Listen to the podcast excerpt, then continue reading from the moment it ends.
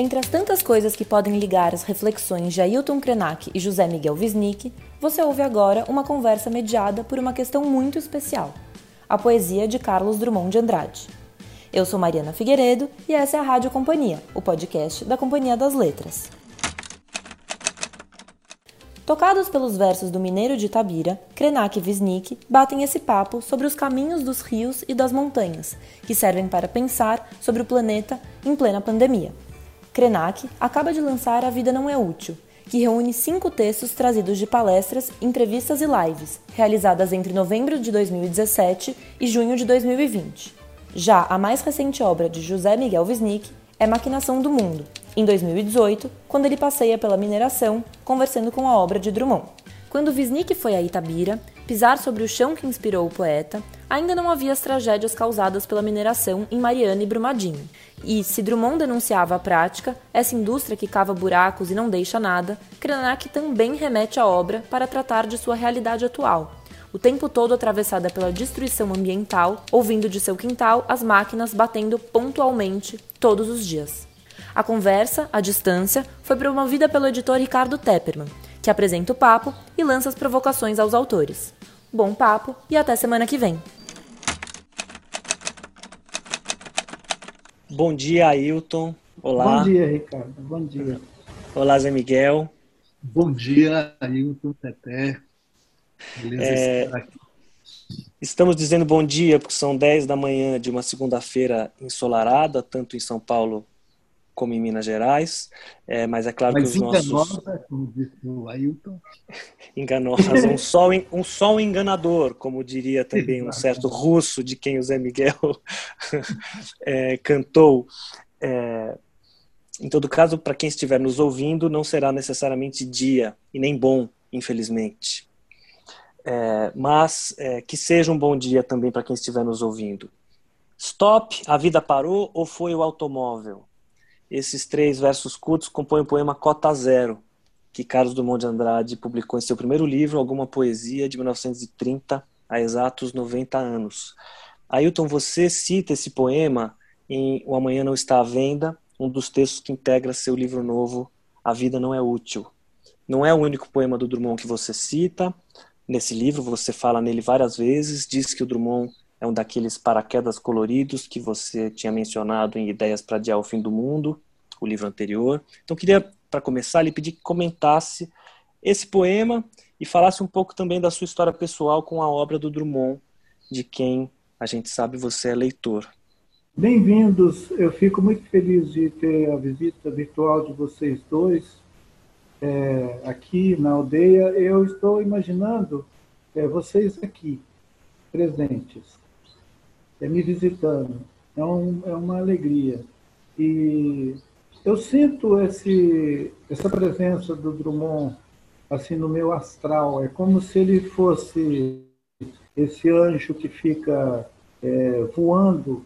De vez em quando ele faz um rasante assim na minha cabeça e me revela visões das coisas que ele vislumbrava também, né? E eu já disse uma vez que, para mim, ele funciona como um escudo, é um escudo invisível. E essa proximidade que eu sinto né, da, da, poética do Drummond, para mim, ela transcende essa coisa da, da experiência da cultura, porque se a gente fosse olhar bem, nós dois somos de mundos diversos, né? Mas a gente compartilha o afeto dessas montanhas, dessas pedras, desses rios, e eu acho que a gente tem uma aproximação pela natureza. É, eu sei que tem gente que tem outra aproximação, outras aproximação com a obra do Drummond, né? É, e muito provavelmente é, de estudar a, a obra dele. A, o meu contato com ele é um contato sensorial. É, essa convocação dele assim para entender a, a, disparada que os, os humanos se, se puseram em relação à Terra, se afastando desse organismo da Terra, é a coisa mais sensível que eu sinto nele. Ele denuncia esse, esse afastamento dos humanos da Terra dessa ideia comum que as pessoas têm da natureza, ele, o Drummond ele sacou que os humanos estavam dando no pé. No, no Homem as Suas Viagens, ele, ele denuncia isso de uma maneira assim profética, né? Tipo assim, o homem é, não se dá conta de onde ele está e fica pirando. E o sentimento de o tempo também, do tempo parar, são coisas que ele me, me afeta profundamente no espírito. Não é nem assim numa leitura, digamos, do texto, mas essa mensagem, essa mensagem mágica dele que paira. E eu, eu me sinto envolvido mesmo pela, pela poética dele. E, e vejo, vejo uma, um ser maravilhoso é, que pelo afeto, pelo amor dele por esse, por essa experiência de vida terráquea que ele teve com a gente, ele ainda frequenta esses mundos paralelos, esses vários mundos que a gente convoca, ele ele passa de um lugar para o outro. E talvez esse de paraquedas coloridos que implica também na, em pensar ele, pensar a obra dele, o nosso querido Wisnik também vislumbrou quando foi finalmente pisar em Itabira, botar o pé naquele chão de pedra. e isso nos aproxima de uma maneira também assim muito especial, é uma alegria poder frequentar esses ambientes transmundo, né? Zé, você poderia aproveitar esse gancho que o Ailton te passou, que é contar como você que trabalhava, quer dizer, como leitor e professor de literatura com a obra de Drummond já há décadas, como essa viagem a Itabira, relativamente recente, abriu uma percepção inédita para você e motivou a pesquisa e a escrita desse livro maravilhoso que é Maquinação do Mundo. Se você puder contar a gênese da ideia a partir dessa viagem, o Ailton deu a, a deixa perfeita. É, com certeza, a deixa perfeita desse desse encontro, né, que se dá por essa via. Eu, por outro lado, aqui na cidade e durante muito tempo lendo Drummond, estudando, dando aulas sobre Drummond, eu só fui perceber a dimensão é, dessa relação com a montanha, né, com a natureza, com o ferro, com o chão em que a gente pisa, quando eu fui de fato pisar, né, como disse o Ailton, o chão de Itabira. Né? E a pisada é até um tema forte do, do livro agora, né? A, a vida não é útil, né? Que, que que está surgindo agora, vindo agora esse livro, ele fala disso, que é pisar, que nós estamos pisando fundo esse chão, né? Que a gente machuca esse chão e, e o quanto tem um convite para a gente pisar leve, não é? E, e tudo isso, o que, o que é mais impressionante, eu acho, na, nessa história da, da, minha descoberta do Drummond, que eu conhecia pelo livro, mas não tinha pisado no lugar, é o quanto isso é invisível para nós, o quanto permanecia invisível para os, os, os habitantes das cidades no Brasil aquela é, devastação das montanhas e o quanto aquele lugar originário do Drummond era um lugar assim capital para a história do capital no Brasil, né? e que ele nasceu e ele cresceu de frente para o crime, assim, de frente para o Pico do Cauê, que ele viu se transformar numa cratera, é? a montanha pulverizada. E eu, é, para mim, isso é, foi uma revelação sensorial também. Foi vendo, foi sentindo no corpo a, aquela paisagem devastada que, que se abriu para mim, essa dimensão da leitura do Drummond, uma nova leitura do poema A Máquina do Mundo, né? que aí revelou essas outras dimensões que eu acho que não apareciam nem para mim, mas não apareciam em geral para os leitores de, Drummond, que tinham escrito sobre Drummond. Né? Então foi isso que me levou à escrita desse livro. Depois de publicado, eu soube, acho que foi por você primeiro, né, Tete, que, que Ailton tinha, tinha esse livro, que ele lia esse livro e tinha tomado esse livro também como alguma coisa né, que era muito, lhe era muito sensível e muito forte, que fazia parte, que eu estava conversando com Ailton sem saber, e que toda essa história passava, que o trem monstro a que se refere o Drummond, né, esse trem é, enorme, infinito, podemos dizer assim, no pesadelo dele, que vai levando a montanha pulverizada, ele passa junto né, da casa dos Krenak, né, junto à estrada férrea, o rio, então e a comunidade e, e, então tinha uma longa história. E aí eu só quero dizer que depois eu me encontrei com Ailton na, na Flip foi uma situação assim a gente estava se despedindo todos saindo da pousada pondo até mala no porta-mala do carro o porta-mala estava aberto mas a gente se encontrou algumas pessoas se encontraram ali com o Ailton, e aí, nessa despedida, a gente falou disso e ele começou a contar a história dos Krenak com a Vale. Isso foi uma história maravilhosa. O tempo parou, o automóvel parou, né? a porta do, do porta-malas ficou aberta. Não sei quanto tempo durou, tudo se suspendeu ali naquele domingo final de, de flip e ele contou essa história e todos ficaram ali ligados e foi um momento maravilhoso. Eu acho que é um, que é um livro também, é uma narrativa que o Ailton tem a contar também por escrito um dia. Essa história da, dos Krenak com a Vale e essa estrada de ferro e esse trem monstro. Ailton, você conta pra gente agora um pouquinho? Agora mesmo, enquanto eu é estou aqui com vocês, é, eu escuto ao longe a batida daquele braço mecânico que os Krenak antigos, em 1927, 1930, criaram um termo na língua Krenak para nomear esse, essa máquina. É, quapó.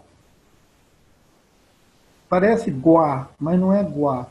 É quapó. É como se fosse um, um quê. Quapó. E os falantes da língua Krenak, a avó Laurita, falante é, da língua materna, ela tinha um jeito de pronunciar essa palavra que, como ela não é escrita, ela ficava, é, a fonética dela ficava parecendo quá, quapó. Pó é a mão. Pó é braço da mão. É o braço da mão. É essa, esse movimento mecânico que o braço faz. Uhum.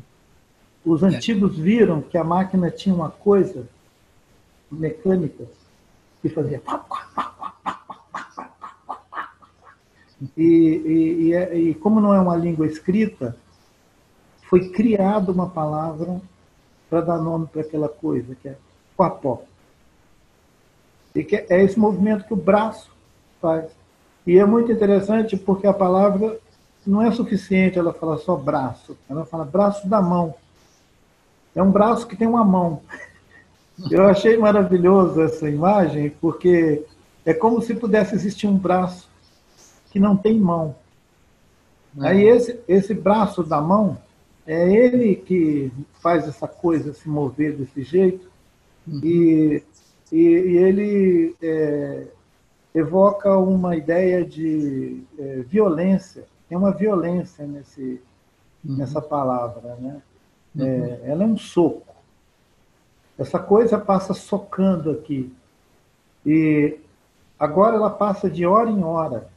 A gente ouve daqui de casa, de onde eu estou, se eu abrir o, a entrada de som, vai ser possível escutar quando a composição passa, porque agora está passando em carrilhões, grandes fileiras de, de containers lotados de minério e outros produtos, porque a estrada de ferro Vitória-Minas ela não carrega só o, o minério, ela carrega também outros, outros produtos é, processados, alguma coisa. Parece que ela transporta os laminados também lá da Minas. Quer dizer, nós estamos vendo Minas escorrer, feito uma lama, nesses vagões que passam incessantemente aqui. Uhum. E eles é, acompanham o corpo do rio.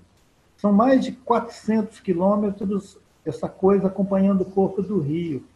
Parece que quando os ingleses foram chamados para fazer a estrada de ferro, eles decidiram aproveitar a sugestão do rio para não ter que caçar caminho. Então eles uhum. fizeram o caminho é, na bacia do rio. Uhum. Ele corre quase que paralelo ao rio. Ele se afasta em alguns lugares do rio, depois ele vem de novo perto do rio. Uhum. E ele passa tão rente ao rio aqui na aldeia eu acho que o propósito naquela época era jogar os índios para a margem esquerda do rio e ficar com a margem direita para passar o trilho. Mas os antigos, o, o, o, naquela época, os Krenak ainda estavam iniciando o contato deles com, com essas coisas, dos brancos, e muitos deles é, não sabiam exatamente o perigo que era aquilo, e tem uma história dos índios que dormiam nos trilhos. E a máquina é, é, trucidou alguns desses antigos que dormiam nos trilhos. Quando eu escuto os velhos dizer que os parentes é, primitivos dormiam nos trilhos, eu ficava me perguntando, mas eles não atinavam com o perigo que era aquilo, não? É uma é. inocência, né? De não saber que, de não saber que aquela coisa é um veneno. É, Agora já está completando cerca de 80 anos, né? 70 anos, 70 e poucos anos que a gente convive com esse trem. Ele passa e, e marca um tempo para a gente.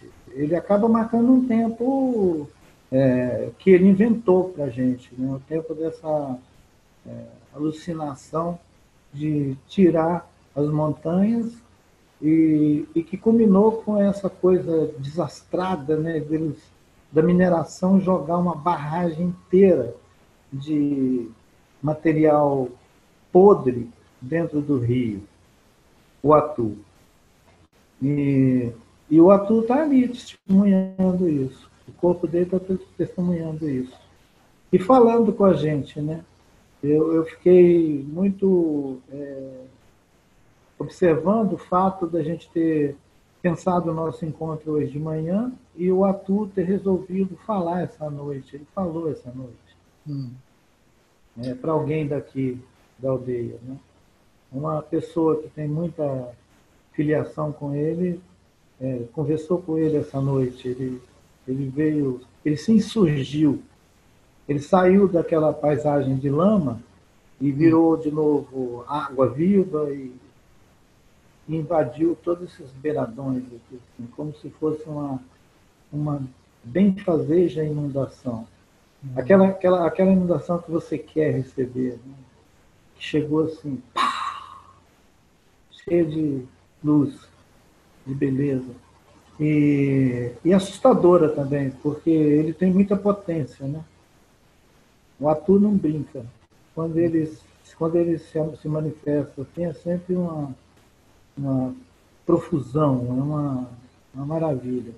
E essa noite ele veio nos visitar em pessoa, foi muito bacana. Lindo isso.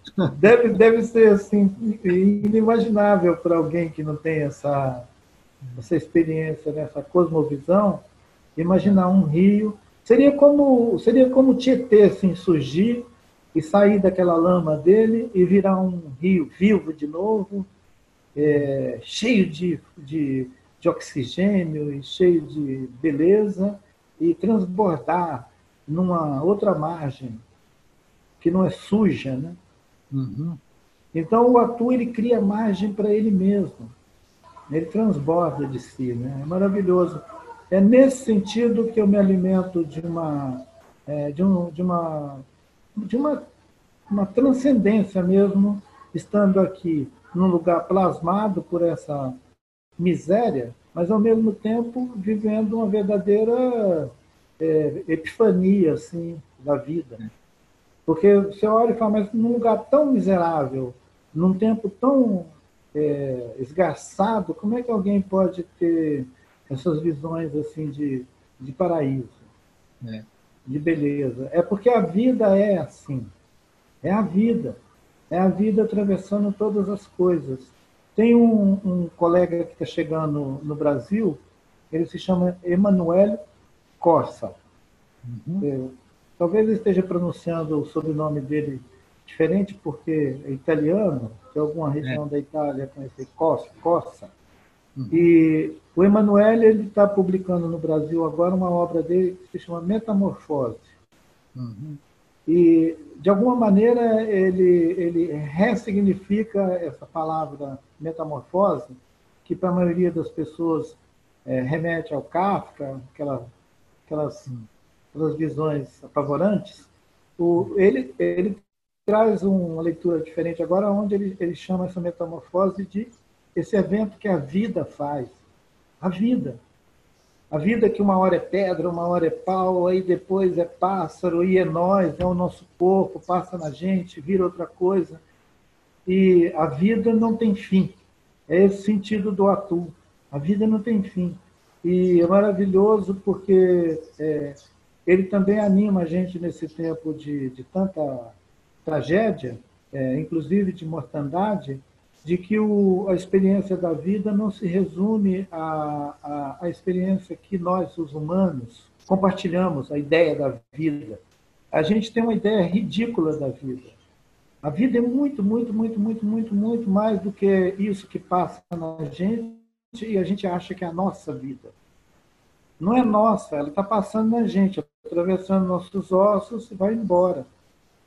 O Copenau Yanomami ele fala que esse corpo da gente é um envelope, né? Eu acho maravilhoso essa ideia de que o corpo é um envelope. A vida passa nesse envelope e vai para outro lugar. E isso tira da gente uma carga horrorosa de humanoides que ficam chorando, se arrastando por aí. Ai, ai, ai. Esse ai, ai, ai é uma bobagem, porque na verdade a vida é maior do que todos esses ai, ai, ai. É terrível dizer isso quando nós temos milhares de pessoas morrendo e no nosso país é, cento e tantas, 120 mil pessoas chegando já nessa, nesse número de corpos é, jogados fora. É, é terrível é, transcender dessa visão e imaginar que isso não, não é a vida. A vida é mais do que isso. Porque nós somos muito agarrados a nós mesmos nós, temos, nós somos agarrados a uma ideia de humanidade que exclui os outros seres todos, que exclui aquela montanha que está ali. Aquela montanha não vive, eu é que vivo. Aquela árvore não vive, eu é que vivo. Aquelas formigas, aquelas abelhas e aquelas borboletas, elas não vivem, eu é que vivo. Então é como se só eu vivendo é que dá sentido à vida. Isso é uma bobagem, né? Se nós todos sumirmos daqui agora, a vida continua do mesmo jeito. Nós não somos nada. Então, assim, eu acho que é isso que o Drummond ficava falando, é, chamando atenção, esperneando, e ninguém é, dava nem bola para ele. É verdade. é, e, isso, Ailton, principalmente isso que ele falou da montanha, isso não dava bola para ele. Ele falou sozinho com, com pessoas amigas de Itabira, que, ele, que, que escreviam a ele, que ele com quem ele estava em contato e ele dizia isso ao Brasil, pelo Jornal do Brasil, pelo Correio da Manhã. Mas se alguma coisa que passou em silêncio, né, de tudo que o que o Drummond tentou dizer era isto, né? Essas palavras elas precisaram esperar todo esse tempo, né, para ver o quanto elas estavam vivas para resistirem, mas para resistirem. Né? E, e, e, isso que você disse do rio é uma, uma certa forma uma terceira margem do rio, né, que vem agora para lembrar o Guimarães Rosa, mas é alguma coisa que, que fala, né, pelo rio que está vivo naquele rio que parece morto, como a vida né, está viva quando parece morta em nós, né? E acho muito tocante no seu livro, Agora a Vida Não é Útil, essa última parte do livro em que você vai mais fundo e mais leve nesta nisso que você acabou de dizer. A vida não é útil porque ela não tem finalidade, no sentido de que ela não é utilitária, ela não serve para se fazer, ela serve para não servir, ela serve para vir a ser. Né? E isto justamente, por isso ela não tem finalidade, ela não tem fim quando ela não tem finalidade. Não é? E isto está é, é, tá em fricção terrível e trágica não é? com o capital, o capitalismo enquanto uma religião estranha, estranhíssima, na verdade, que cultua né, essas coisas que passam continuamente, como se se apegasse a elas, né, esse valor de troca que ninguém toca, esse valor de uso que é um valor de abuso, na verdade, né? Esse é, e isso tudo é, transparece de uma maneira muito forte e bonita neste livro. Me tocou muito a maneira como ele conduz, né? o rio do livro conduz para essa última parte que, que fala desse não ter fim, não é? Que é o que você está dizendo agora, né? Que a vida ela mesma não tem fim e a gente se apega a coisas que, que as que passam, mas o rio da vida é como se a gente tivesse desligado dele, né? Bom. Zé, Conta um pouco mais do Pico do Cauê. Você falou de passagem, mas talvez algumas pessoas que estejam nos ouvindo não, não tenham a dimensão do que é essa montanha, ou do que foi essa montanha, do que é. ela é sempre na obra do Drummond e na vida. Enfim, você puder contar um pouco mais. É. Esta, o Pico do Cauê ele está entre essas montanhas que foram apresentadas para o mundo no começo do século XX como sendo esse lugar de jazidas colossais. Né? Na verdade, isso foi o mundo descobriu, quer dizer, os interesses da siderurgia, da, da indústria do aço do, no mundo, né, que moveu o século XX, e ela estava faminta por fontes, né, por é, de, de minério e se descobriu que Minas Gerais, que recebeu essa região, que recebeu esse nome aqui, o, é, o Ailton se referiu, que é o quadrilátero ferrífero, né, que é, na verdade, uma espécie como se fosse aquilo foi posto no alvo. Essa região foi posta no alvo guloso do mundo. E para essa região correram então empresas inglesas, americanas, alemãs, francesas, belgas, todas arrematando, comprando a preço de banana essas terras, não é? de pessoas que não tinham a consciência do que isso representava, e para começar essa exploração. E aí, em Itabira, criou-se uma empresa, naquela época, uma empresa é, americana-inglesa, que se prontificava a tirar aquele minério, extrair daquilo e mandar como minério bruto para fora do Brasil.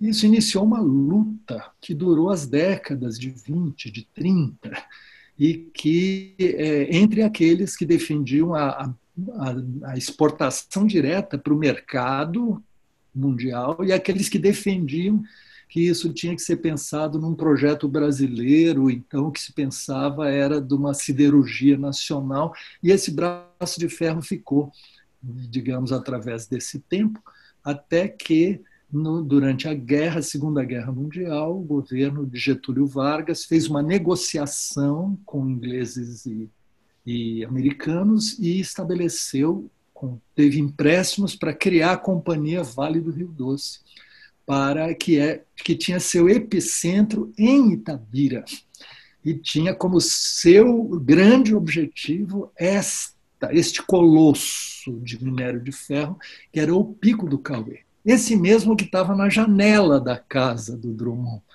e esse que ele viu desde a infância. Então se encontraram esses mundos, né? O mundo desses interesses, a máquina do mundo enquanto máquina exploradora né, desses, desses recursos, e, ao mesmo tempo, vamos dizer, a, aquela visão poética, esse o poeta do, do sentimento do mundo se encontraram ali. A companhia Vale do Rio Doce então começou a funcionar em 42 e ela o trato é que ela fornecia ferro a preço baixo para a indústria bélica no esforço de guerra. Quando terminou a guerra, ela ganhou o mercado mundial e a Vale se tornou essa máquina do mundo, não é? que, que nós conhecemos hoje, essa grande empresa com braços e esse e aí o Drummond ele, ele escreveu nos anos 50 nos anos 60 mostrando, falando, né, denunciando para o Brasil o que, que a mineração representava. E é nisso que tocamos naquele ponto de que falamos né, com Ailton.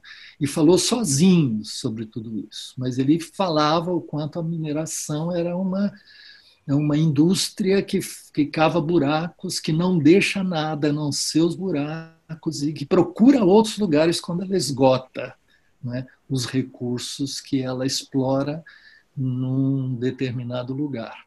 E isso então foi se passando, a montanha pulverizada, um poema já mais do final da obra do Drummond, é uma espécie de balanço melancólico, trágico disto, mas a poesia, como nós dissemos, sempre é a expressão desse rio né, da vida, é este sentimento que está ali também. Então, aquilo não é pura melancolia, aquilo é a afirmação da vida pela poesia, não é?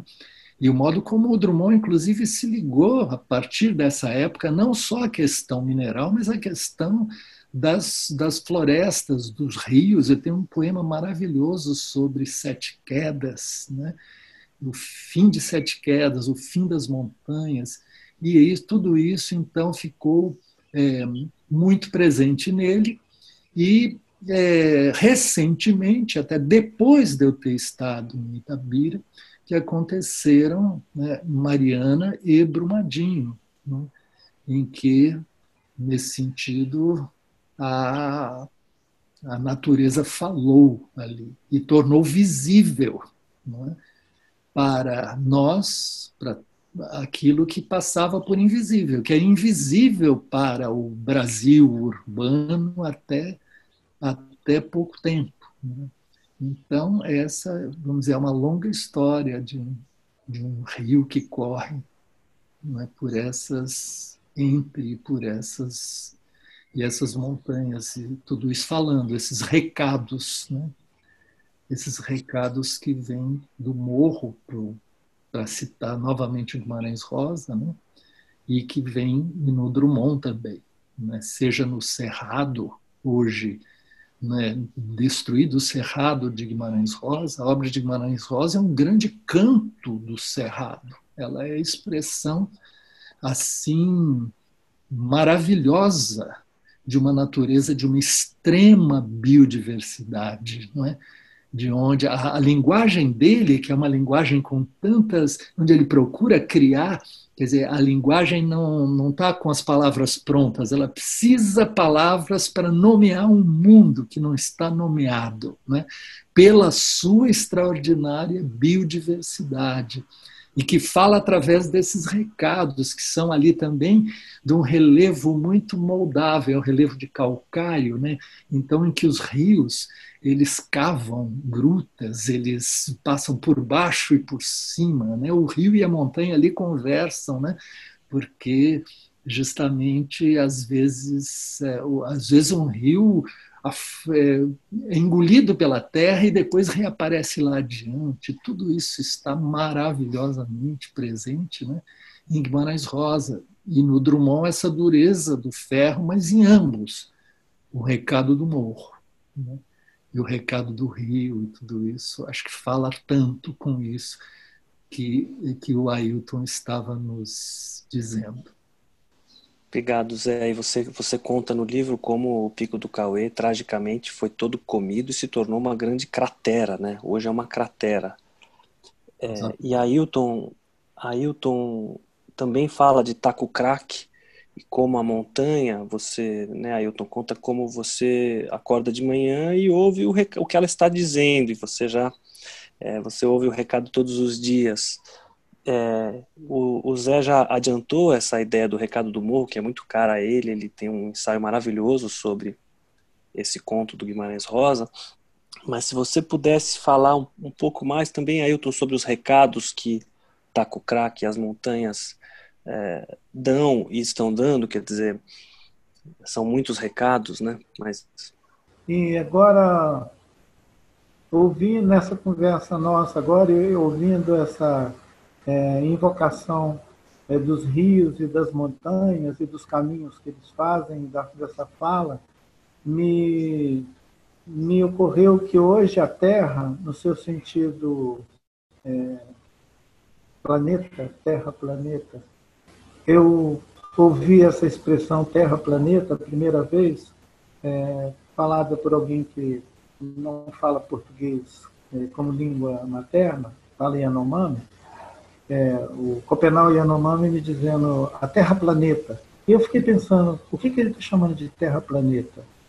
E eu entendi que ele estava dizendo de uma terra para além dessa que a gente é, tem o solo da agricultura, que a gente tem as montanhas e os rios, ele estava falando da biosfera do planeta, da vida na Terra. A Terra Gaia, esse organismo vasto que transcende as nossas é, fronteiras né, continental, essa, essa maravilha está falando agora, a Terra Planeta está falando. Né? Não é só o Pico do Cauê, Tacrucraque, não é só a Uriri, a Terra Floresta, mas agora quem está falando é, é, o planeta, essa voz de Gaia. Gaia está falando é, que nós estamos é, do barulho tolerável. A gente já fez muito barulho. É, o barulho da, da, da, da, máquina do mundo, ele está perturbando a, o equilíbrio é, da biosfera do planeta Terra. A gente não tem mais um problema regional. E se lá, no, sei lá, no, no século XIX, alguém imaginou um Eldorado, no século XVIII, esses Eldorado, esses Eldorado que os homens é, babam para poder agarrar e morder, e triturar e transformar em poeira, é, essa fúria que se traduz no, no modo capitalista de comer o mundo, ela chegou num paroxismo. É essa coisa que estão chamando agora de antropoceno. Né? O nosso querido Drummond, e, e talvez nem mesmo Guimarães, é, seres assim excepcionais que, que nós é, podemos compartilhar o mundo com eles, eu acho que eles não chegaram a atinar com esse antropoceno, com esse com essa humanidade picotando a terra ao ponto da gente ser cuspido daqui por mau comportamento, digamos assim. Nós estamos assim estragando o planeta. Para além de inverter o desenho das montanhas e fazê-las virarem crateras invertidas, né? Imagina uma montanha. Agora imagina aquela montanha se invertendo e virando um abismo para dentro da Terra. Isso é uma ofensa isso é uma distopia, né? Então, assim, eu acho que o, definitivamente os humanos deram errado, deu errado o humano, o humano deu errado.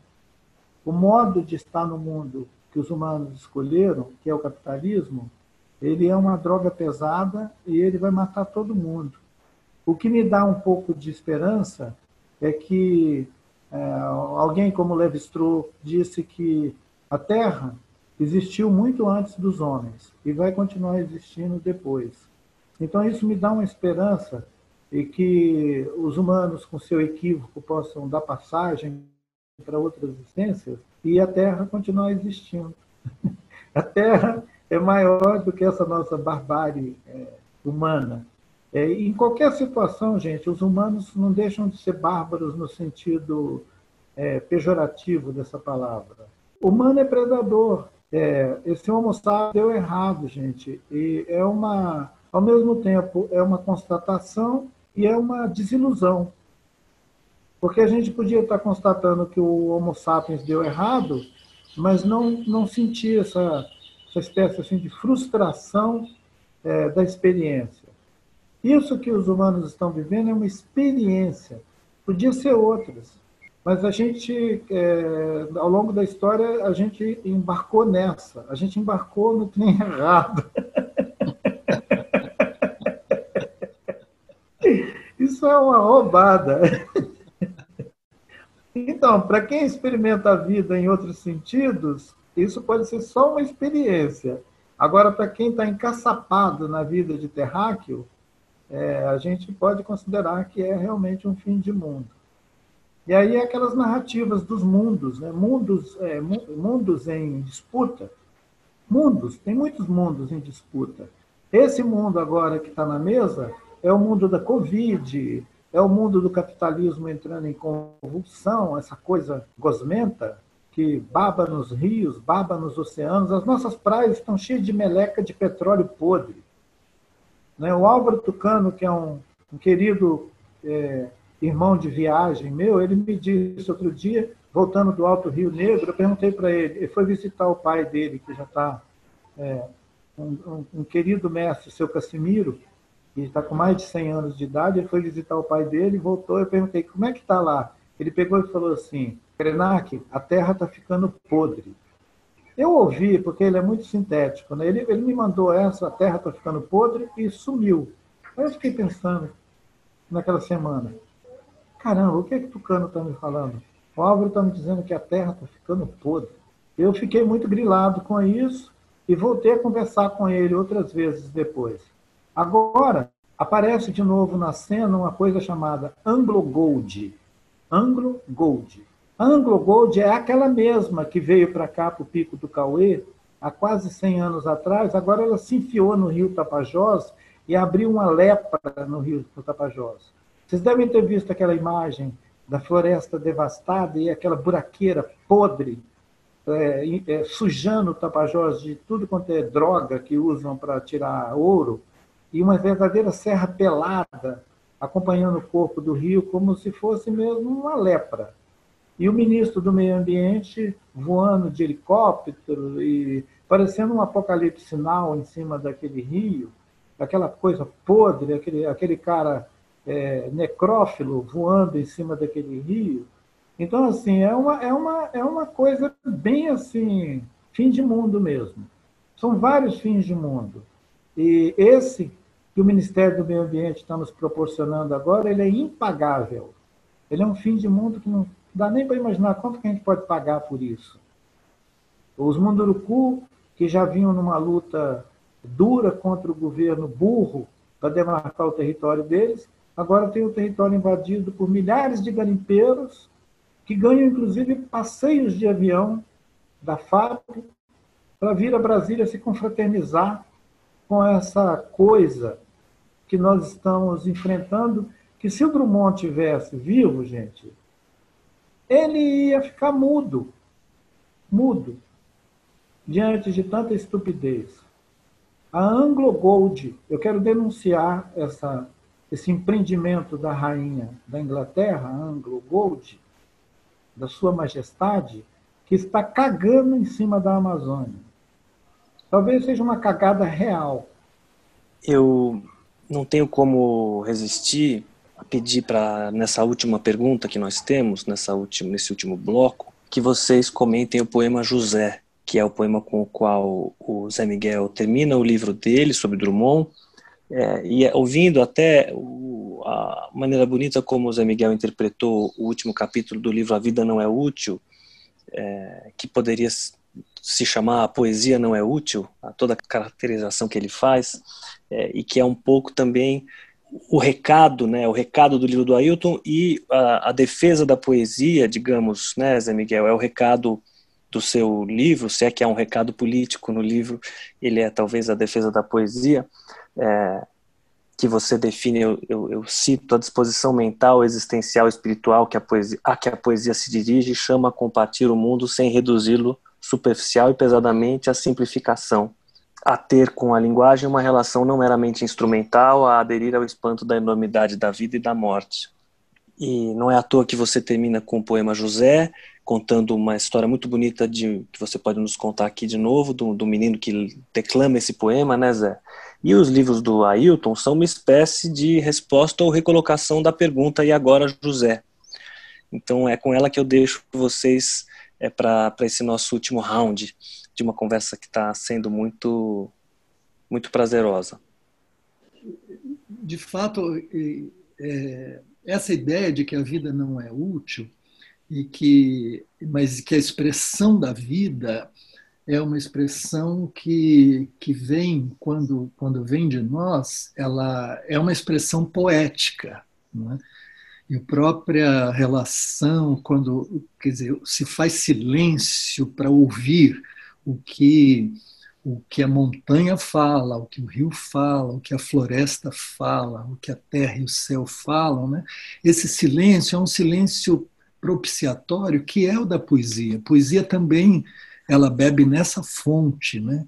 E a poesia também ela não é útil. Ela é a palavra nesse estado quando ela não está ali para funcionar, para se prestar a algum serviço utilitário. Né? O Paulo Leminski chamava a poesia de inutensílio. Né?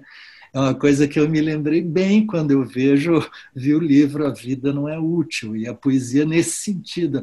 Ah, né? Ela, a vida e a poesia são inutensílios, elas, elas são, elas é, servem para tanta coisa justamente porque elas, quando elas servem para não servir, né? como eu tinha dito, para vir a ser, para se transformarem, para as metamorfoses, né? que, que elas contêm em si. Então, a poesia, ela, de fato, é, conversa, ela está nessa conversa, nesse recado. Né? E o poema do Drummond é um poema, esse poema E Agora José, né, que continua falando para nós, né, continua essa pergunta, a pergunta das perguntas. Né? E no livro A Mineração, do, a Maquinação do Mundo, e eu comento esse, esse acontecimento que me impressionou muito, que e a gente pode que vi pela internet, mas de um garoto na Bahia, né, ali na rua, um garoto sem escola, certamente sem escola formal, mas que falou o poema é, e agora José de uma maneira viva, vivíssima. As escolas todas deviam aprender com aquilo. A ideia de que literatura, que Drummond não pode estar, que crianças né, não podem aprender isso, que é muito difícil, é muito complicado, é, é uma coisa assim, impenetrável, ali é a prova contrária disso. Né? A poesia estava fluindo naquele garoto que fazia grande pergunta que está no poema e que ele ao mesmo tempo era a pergunta e ele é a resposta, porque que uma criança fale aquele poema é a maior resposta da vida que a gente pode ter. Né? Então, tudo isso eu acho que ressoa nessa conversa que o que o que o, o Ailton faz com a gente, que fazemos né? essa é, essa conversa que também nos leva a esse, a esse ponto que, que, não, com, quer dizer, que não é o negacionismo, mas é uma afirmação disto, né? que com todo, todo, todos esses fins de mundo, ou fim deste mundo, né? tem uma afirmação da vida, em que a Terra não é plana, é planeta, né? nesse sentido que fala, né? Da Copenhague. É. Então. Terra planeta, é maravilhoso. E é uma possibilidade de outros mundos por vir. A, a, a vida anuncia mundos por vir. A, a, a vida não anuncia fins de mundo. É isso que é maravilhoso. O que eu chamei de experiência humana que eu é, tenho insistido em considerar que ela deu errado, é como experiência. É importante notar que é a experiência. A gente podia ter feito outras. É que essa experiência está dando errado. E o Drummond é, e outros é, outros seres maravilhosos que antecederam ele, que passaram pelo mundo, em diferentes lugares também, né, de outras culturas que a gente nem está agora aqui convocando para essa conversa, é, falam dessas maravilhas. E que bom que esses poetas, que esses seres que passaram na forma Homo sapiens por aqui, deixaram essas mensagens maravilhosas. Eu me lembro de uma leitura muito assim comum de uns 40 anos atrás, que era o, o, o Eric von Däniken, que juntou um monte de histórias e chamou de Eram os Deuses Astronautas. Então, aquele Eram os Deuses Astronautas, ele estava sugerindo o seguinte, que tem alguma coisa na nossa experiência humana que não é exclusivamente humana. Tem alguma coisa nessa banalidade humana que não é só humana. Eu acho que é isso que ele estava se perguntando. Então, assim, essa banalidade que não, essa, é, para além dessa banalidade do humano, a gente tem essa poesia que fura o teto ou que eleva o teto salarial do sertão e faz as pessoas imaginar outras constelações. A vida como uma dança cósmica e não como uma, um cálculo medíocre e ridículo é, de consumir o mundo, de consumir a vida, de consumir a terra. Essas, essas espécies de taturana. taturana. O, o, o, o, o Guimarães Rosa tem o tatarana, né? É, então, que parece fogo, né? Tata, é. tata, fogo, tatarana, parece uhum. fogo, fogo aparente. E agora nós estamos chamando aqui o taturana, aquele que parece um tatu. Uhum. Fuça a terra, esculhamba a terra, mas não é um tatu. Uhum. É o Homo sapiens. Pois é. é. Eu gosto disso que você também fala no livro, que a palavra o, o humano, né? o humano, essa palavra não dá conta da. Ela tem o erro todo, né? Tá ali. O humano já provou que é capaz de tudo, simplesmente. Não é? A gente não pode usar a é. palavra humano num sentido positivo. Tem um, todos os erros do humano estão é, sendo carregados nessa palavra. Eu acho bonito que a gente pense a palavra gente, né? E gente e gente são os viventes, né? Quando trocam entre si o existir, né? E compartilham o existir, né? No, no olhar. E isso é uma, uma linguagem que, que passa além do humano e que faz da gente gente, né? E é, e é isso que, que é o, a fonte de esperança sempre, é o fato de sermos gente. Viva! Transcendente! é isso. Exatamente. Gente é. transcendente. Com... Aí é bom. É. Muito obrigado, Ailton, Zé Miguel. Eu acho que eu vou até. Que visita maravilhosa que vocês me fizeram. Nós vamos até aí. É. Maravilhoso, vamos. vamos abraçar o Tacro Crack um dia, juntos. Né? Conversar com a tua aqui de perto. Isso. Ô, oh, Atu Miareré. Ô, oh, Atu Miareré. Oh. Obrigado a todos que nos acompanharam aqui na Rádio Companhia. Zé Miguel e Ailton, obrigadíssimo e até a próxima.